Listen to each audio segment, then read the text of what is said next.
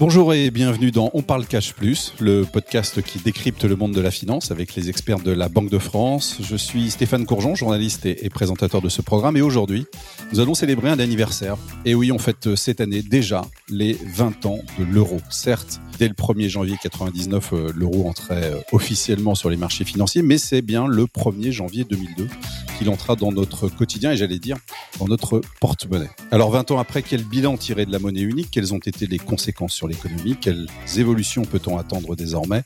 Pour répondre à mes questions, je reçois aujourd'hui Christophe Beaubertier, qui est le directeur des activités fiduciaires à la Banque de France. Bonjour Christophe. Bonjour. Merci d'être avec nous et de nous éclairer aujourd'hui sur ce sujet, ce bel anniversaire. Donc, euh, on souffle les 20 bougies de, de l'euro. Quelques mots avant de parler de l'euro pour nous expliquer un peu quel est ce service activité fiduciaire que vous dirigez aujourd'hui. Oui, donc effectivement, à la Banque de France, il y a ce service baptisé Direction des activités fiduciaires. Et euh, donc, ce sont des, des, femmes et des hommes qui euh, sont en quelque sorte des spécialistes euh, du billet, des billets et des pièces, et qui, d'une certaine manière, interviennent sur toute une, une chaîne de l'impression, qui est également une activité de la, la Banque de France. Hein. Mais qui n'est pas dans votre service. Hein. Non, non, non, c'est une autre, une autre direction, et, et d'une certaine manière jusqu'au portefeuille euh, de, chacun de nos concitoyens.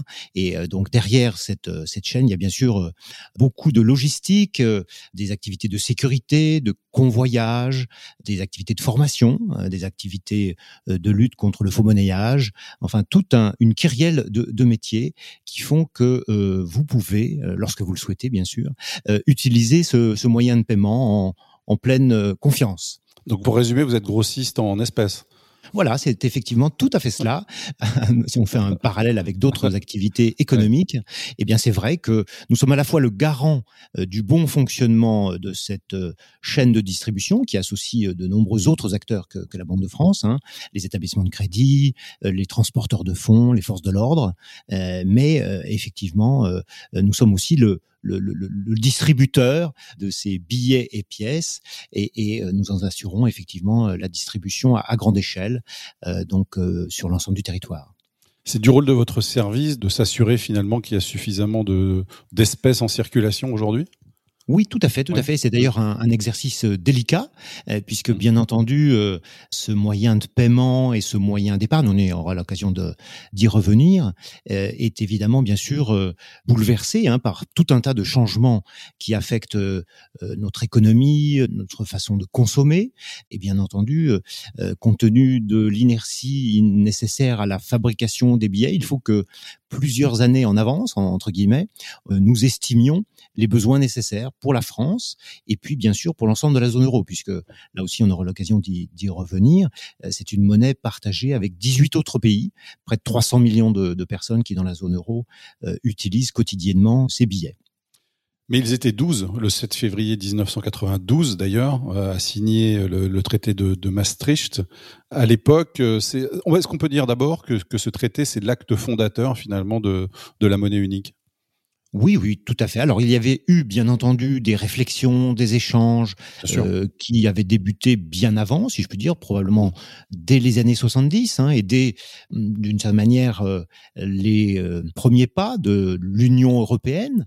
il y avait à ce moment-là, effectivement, une ambition importante, hein, on va dire, d'une plus grande intégration économique, sociale, et qui concernait aussi d'autres champs. Mais pour ce qui concerne la monnaie, rapidement, on a estimé que pour accentuer euh, probablement cette intégration, favoriser les échanges, eh bien avoir une monnaie euh, partagée, une monnaie unique, et c'était probablement euh, une marche probablement pas évidente à, à, à franchir, mais un élément important de la constitution de cet espace de vie commune qui, au fil du temps, effectivement, s'est élargi. L'euro qui a failli s'appeler l'écu, paraît-il d'ailleurs, euh, pour l'anecdote. C'est vrai, c'est vrai. Et même euh, au tout début, vous savez, il y a cette distinction que vous avez mentionnée tout à l'heure entre la monnaie, euh, on va dire scripturale, celle qui permet de faire des mouvements, on va dire de compte à compte, et, et, et, et la monnaie physique, celle qu'on peut touché en espèces sonnantes et trébuchantes, comme on disait jadis, eh bien effectivement il y a eu le passage de ce qu'on appelait l'écu avec le système monétaire européen qui était. C'était une abréviation d'un terme anglais en fait. Hein, voilà, hein, ça. European Currency Unit, mais qui était aussi donc une référence à l'ancienne monnaie de la France. Ah et donc, euh, effectivement, il a été euh, finalement décidé de retenir le vocable euro, euh, qui, voilà, était... Avec le recul, ça nous va bien, finalement. Oui, oui, tout à fait. Oui, c'est mieux. alors, un peu d'histoire, évidemment, pour revenir sur ces objectifs qui ont, qui ont amené ces 12 pays de l'Union européenne à l'époque à se doter de, de cette monnaie unique. Est-ce que c'était, entre autres, finalement, pour faciliter la vie des entreprises? Alors, bien, bien, sûr, mais pas seulement. Donc, bien sûr, il y avait cette volonté de favoriser, renforcer euh, l'intégration économique européenne et donc de permettre aux entreprises à la fois de commercer plus facilement en assumant plus euh, les coûts et la gestion attachée à la gestion de change, puisque d'un coup d'un seul, vous n'aviez plus évidemment euh, de différence euh, entre les différents pays membres de, de, la zone euro et vous pouviez commercer. Et euh, de même, vous pouviez, lorsque vous étiez une entreprise, acheter une autre entreprise située dans une autre dans un autre pays de la de la pour s'implanter en Europe c'était plus simple donc c'était à ce moment-là plus facile.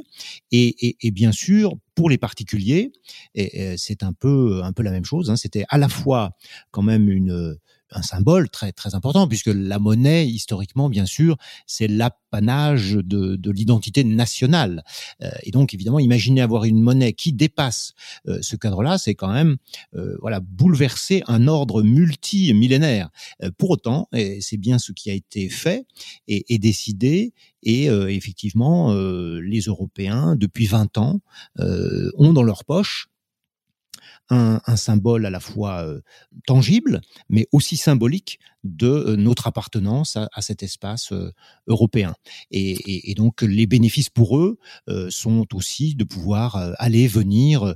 Alors évidemment, avec le contexte du Covid, c'est quelque chose qui nous apparaît comme étant lointain, mais évidemment, pouvoir aller en vacances lorsqu'on est allemand, aller en Espagne sans avoir à changer sa devise, bah, c'est effectivement quelque chose de, de, très simple. Et bien sûr, ça a quand même contribué à favoriser euh, les mouvements euh, touristiques, les mouvements d'affaires et à renforcer la cohésion et, l'identité euh, européenne. Est-ce qu'il n'y avait pas aussi finalement la volonté de créer une monnaie qui puisse s'imposer face au dollar? Bien sûr, hein, c'est vrai que les pays de la zone euro jusque-là donc avaient chacun leur devise. Et internationalement il y a une prééminence depuis la deuxième guerre mondiale du dollar. Et ça supposait donc effectivement pour ces entreprises notamment de, de dépendre de la politique monétaire américaine, c'est-à-dire dépendre des fluctuations, des évolutions du cours du, dollar et euh, je dirais mettre en place l'euro, c'était aussi euh, renforcer notre souveraineté et euh, gérer ensemble une monnaie qui aurait répondu à nos propres, si je puis dire, besoins. Donc effectivement en s'affranchissant de la prééminence du, du, dollar américain. Plus de visibilité et moins de risques finalement pour les entreprises. Oui, tout à fait, tout à fait. Mmh. Euh, donc déjà par rapport à, à, la situation antérieure où bien sûr chaque pays avait sa propre monnaie, eh bien bien sûr euh, euh beaucoup de, de, de pays euh, subissaient entre guillemets euh, des ce qu'on appelait des dévaluations compétitives. Et, et, et donc le, le, le, commerce international en était affecté. Et, et, là avoir une monnaie unique stable dans le temps euh, permet à la fois d'avoir un, un, terrain de jeu on va dire qui soit identique pour tous les pays membres de, de la zone euro euh, qu'il n'y ait pas d'avantage indu euh, attaché uniquement aux variations de cours qui sont totalement extérieures à la vie des, des entreprises. Et par rapport au dollar, c'est aussi une manière de, euh, voilà, aussi ne pas dépendre de euh, ses propres évolutions. Et on, on peut dire que 20 euh, ans après, la part de marché entre guillemets euh, de, de, de l'euro a beaucoup progressé, que ce soit dans les réserves de change de l'ensemble des banques centrales du monde, que ce soit dans la facturation du, du commerce international euh, et également dans euh, le nombre de billets détenus de par le monde. Eh bien, l'euro s'est taillé une part part, une part du lion, hein, on peut le, on peut le dire. Dans c'est la deuxième devise après le dollar aujourd'hui dans le monde, c'est la plus utilisée? Oui, oui, oui, on peut, on peut effectivement le, le dire. Alors évidemment, si on s'attache à des rôles purement domestiques tels que évidemment le, yuan chinois ou évidemment il y a plus de, de billets évidemment en Chine que de, dans le monde, mais dès lors qu'on s'intéresse au rôle international des monnaies, eh bien très clairement, euh, l'euro est aujourd'hui la, deuxième monnaie dans le monde. C'est-à-dire qu'aujourd'hui, la, la deuxième monnaie la plus émise dans le monde, c'est l'euro? C'est de quel ordre à peu près? Alors donc euh, pour les billets, on parle de ce qu'on appelle effectivement dans notre jargon euh, des émissions nettes, c'est-à-dire c'est la somme des billets euh, qui ont été émis par les banques centrales, moins bien sûr les, billets détruits parce qu'ils sont usagés ou de, dans un mauvais état. Et, donc aujourd'hui en dollars, donc le nombre de dollars américains en valeur est à peu près de 2000 milliards de dollars. et pour ce qui est des billets en, en euros, on est à 1700 milliards. Donc vous voyez que euh, entre une monnaie qui n'existe, si je puis dire, que depuis 20 ans, et euh, donc un dollar qui existe depuis euh, bien sûr plusieurs siècles, eh bien évidemment la réussite de l'euro est patente et effectivement nous talonnons désormais, en tout cas sur ce critère du nombre de billets émis, les, les États-Unis. Et ça représente euh, combien de, de, de, la valeur des transactions internationales? On est quasiment proche du dollar là dans ce domaine-là. Alors la valeur de ces billets, c'est à peu près 1500 milliards d'euros. Mmh. Euh, donc c'est effectivement hmm, pas très éloigné de la valeur euh, des dollars américains. Euh, après, pour euh, d'autres d'autres critères, on va dire sur les facturations du commerce international ou, ou d'autres d'autres critères, la part de marché des, du dollar américain est encore importante, mais, mais euh, évidemment, euh, l'euro a quand même une part euh, significative. C'est peut-être une question anecdotique, mais est-ce qu'aujourd'hui, on sait que si des non-européens détiennent des, des euros parce qu'ils ont confiance dans cette monnaie? Oui, oui, euh, tout à fait. C'est tout à fait le, le cas, et c'est d'ailleurs la, la, marque d'une grande réussite hein, de, de l'euro. C'est-à-dire qu'à la fois dans la zone euro, euh, bah, là par définition, puisque euh, bien entendu c'est la seule devise qui a cours légal, donc les Européens bien sûr utilisent et détiennent des, des euros, mais on estime que probablement 40 euh, de l'ensemble des billets que nous avons pu émettre dans la zone euro sont détenus en dehors de la zone euro. Donc vous voyez, euh, par rapport aux 1500 milliards d'euros que j'ai cités tout à l'heure, euh, c'est une part très importante et nous savons que donc presque partout dans le monde, que ce soit en Europe de l'Est, en, Afrique, en Extrême-Orient, eh bien effectivement des particuliers, des entreprises, des entreprises financières, des banques détiennent donc sous forme physique des billets en euros parce que effectivement euh, ils ont confiance dans, cette devise, euh, euh, dans sa capacité à préserver sa, valeur dans le temps, et en tout cas, ils en ont une confiance supérieure, ou en tout cas au moins équivalente à celle de au moins équivalente à celle de leur propre devise. Est-ce qu'une des conséquences attendues de l'euro, c'était aussi finalement de permettre une meilleure stabilité monétaire? Est-ce que finalement l'euro a mieux préservé la valeur de la monnaie que le franc? Globalement. Oui, oui, oui, oui, et de, de, très nettement, si je puis dire, le, match est sans appel entre guillemets. Euh, alors aujourd'hui, euh, évidemment, les plus jeunes générations ne s'en souviennent plus, mais la, la période, enfin les périodes euh, avant l'adoption de l'euro pour ce qui était du franc avaient été émaillées par de très nombreux épisodes de dévaluation répétée et d'une déperdition donc du pouvoir d'achat des Français comparativement à d'autres d'autres populations. Et euh, donc depuis 20 ans, eh bien euh, l'euro nous a euh, protégés d'une certaine manière. Et à la fois le rythme de hausse des prix de l'inflation a été bien plus faible qu'il ne l'était précédemment avec le franc. Et le pouvoir d'achat des Français a progressé plus rapidement que dans les périodes antérieures. Alors les Français justement et les Européens plus globalement, il faut quand même rappeler qu'à l'époque il y avait un peu de scepticisme hein, quant à l'arrivée de cette, cette monnaie euh, unique. Est-ce qu'aujourd'hui on peut dire que ce scepticisme est totalement balayé? Euh, donc il y avait bien sûr un peu de scepticisme de, de la part de certains, de, de l'enthousiasme de la part d'autres, mais bien entendu, comme euh, euh, je crois que je l'ai peut-être déjà mentionné, euh, évidemment on, on, rompait avec des, des, millénaires d'histoire monétaire où chaque pays évidemment était attaché à sa propre monnaie. Donc bien sûr l'idée d'avoir une monnaie partagée avec d'autres, c'était évidemment un, un saut dans l'inconnu par certains égards. Euh, et donc il y avait euh, voilà une partie de la population qui probablement doutait. Euh, et au, gré de ces 20 ans il y a eu aussi des épisodes où certains ont douté. Nous, on va dire à la Banque de France et dans les, dans les banques centrales européennes gestionnaires de cette devise, nous n'en doutions pas. Euh, elle, a, elle a effectivement euh, résisté aux, aux, aux, aléas de la conjoncture et, et, et notamment euh, son bilan en termes de euh, maîtrise de l'inflation et de capacité de progression du pouvoir d'achat de, des membres de la, de la zone euro est, est manifeste. Mmh. Oui, globalement, aujourd'hui, les Français sont pratiquement. Euh, oui, de quand tiers, on hein, interroge euh, les Français ou les Européens, euh, il y a un taux d'adhésion très très fort, hein, quasiment des trois quarts, euh, qui estiment que c'est à la fois une bonne chose pour leur pays et une bonne chose pour la zone euro dans son ensemble. Donc il y a aujourd'hui effectivement une adhésion et une confiance très forte. Oui, c'est vrai qu'on été nombreux à calculer le fameux 6, 55, 96 très longtemps, de nombreux mois. c'est vrai, c'est vrai. Vous vous souvenez qu'il y a eu cette fameuse période euh, intercalaire, hein, oui, oui, jusqu'au 17 février euh, 17, de ouais. 2002, euh, nous pouvions utiliser l'une et l'autre des devises, encore des francs pour ce qui nous concerne. Bon, on a continué à calculer après. Hein, on voulait toujours savoir quel était l'équivalent. Ouais, et encore après, effectivement. Et peut-être qu'aujourd'hui, euh, certaines personnes continuent à le faire. Bon, ce qu'il faut pas oublier, c'est que évidemment, en 20 ans, euh, ça signifie qu'une bonne part désormais de la population n'a jamais connu que l'euro. Donc, euh, on peut imaginer que eux ne font plus ce calcul. Mais probablement. Nous n'en faisons pas partie, Christophe, hein, précisons-le tout de suite. C'est vrai, très, très largement pour ce qui me concerne. Donc, euh, effectivement, bon, pour autant, je ouais. me suis projeté et effectivement, oui. je ne me réfère plus à des référentiels en francs, mais euh, effectivement, ça a été quand même un changement considérable. Disons euh, quand même deux mots de la sécurité parce que c'est aussi de votre ressort euh, au, au fiduciaire. Est-ce que l'euro, c'est un moyen de paiement finalement plus sécurisé que ne l'étaient les monnaies euh, nationales?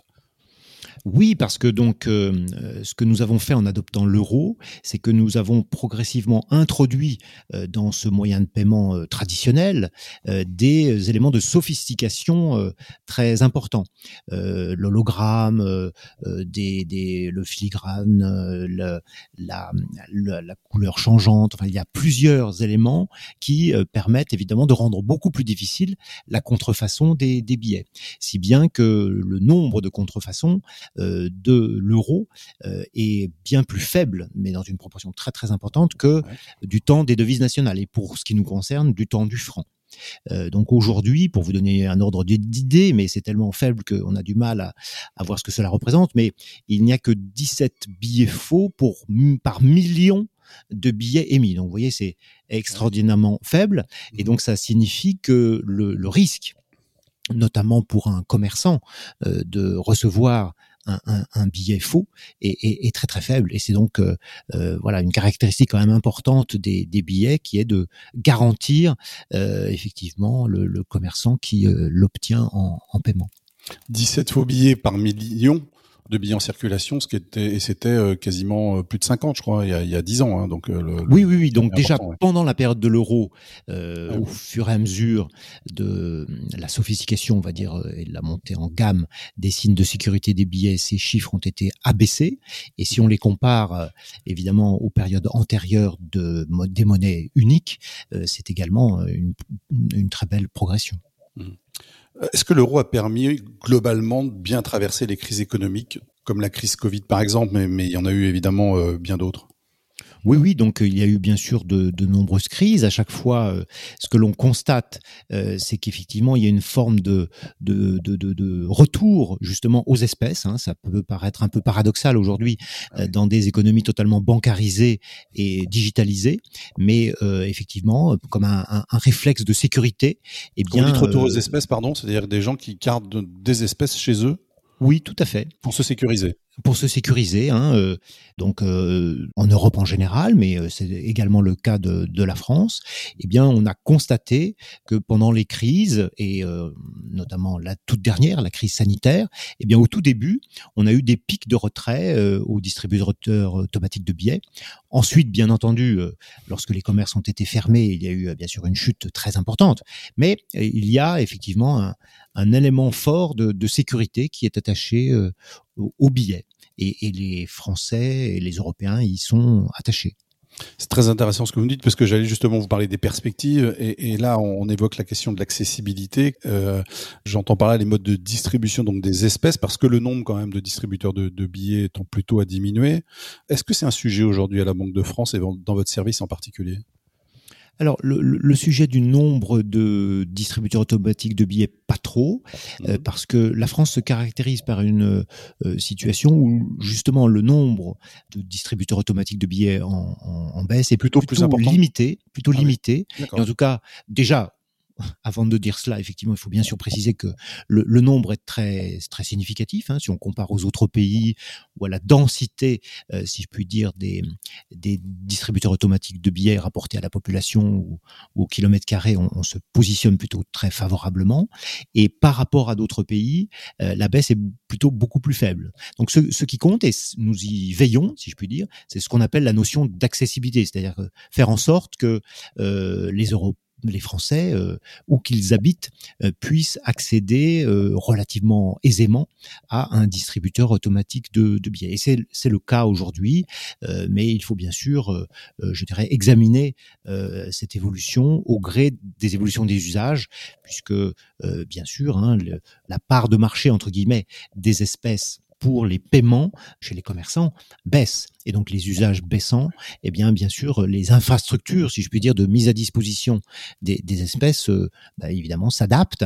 Euh, et donc il faut euh, trouver de nouveaux modes. C'est vrai que pour aujourd'hui, le mode quasi exclusif d'accès aux espèces, ce sont les distributeurs automatiques de billets, mais il existe aussi ce qu'on appelle des, des points d'accès privatifs, donc des commerçants affiliés entre guillemets à des établissements bancaires euh, qui vous permettent éventuellement d'obtenir des, espèces. Donc ça c'est quelque chose qui euh, est quand même très très mm, significatif et en tout cas très utile dans les zones moins peuplées. Euh, et puis, il existe aussi ce qu'on appelle le cashback. Euh, donc, euh, c'est euh, quelque chose qui existe depuis quelques années, mais qui est encore assez peu développé. c'est à l'occasion d'un paiement on va dire scriptural avec votre carte bleue chez un commerçant. Euh, vous pouvez être débité d'une somme supérieure jusqu'à 60 euros et obtenir en retour donc jusqu'à 60 euros en espèces. Ah d'accord. Ce qui vous permet voilà de d'obtenir euh, euh, des espèces sans avoir besoin d'aller dans un distributeur automatique de, de, billets. Et le commerçant est tenu légalement de l'accepter, mais c'est pas il n'y a pas d'obligation de la part du commerçant. Non non non non non c'est c'est une latitude. Juridiquement cela existe désormais en France. Mmh. Dans d'autres pays, c'est assez développé. En France, euh, pas encore beaucoup. Mmh. Peut-être mmh. qu'à l'avenir, ça, le sera. Mmh. Justement, sur cette question des espèces, on sait que la Suède a réfléchi, réfléchit encore à, se diriger finalement vers une société euh, sans espèces, avec des paiements uniquement euh, en carte bancaire. Est-ce qu'on arrivera à ça un jour en France et pourquoi pas dans toute l'Europe?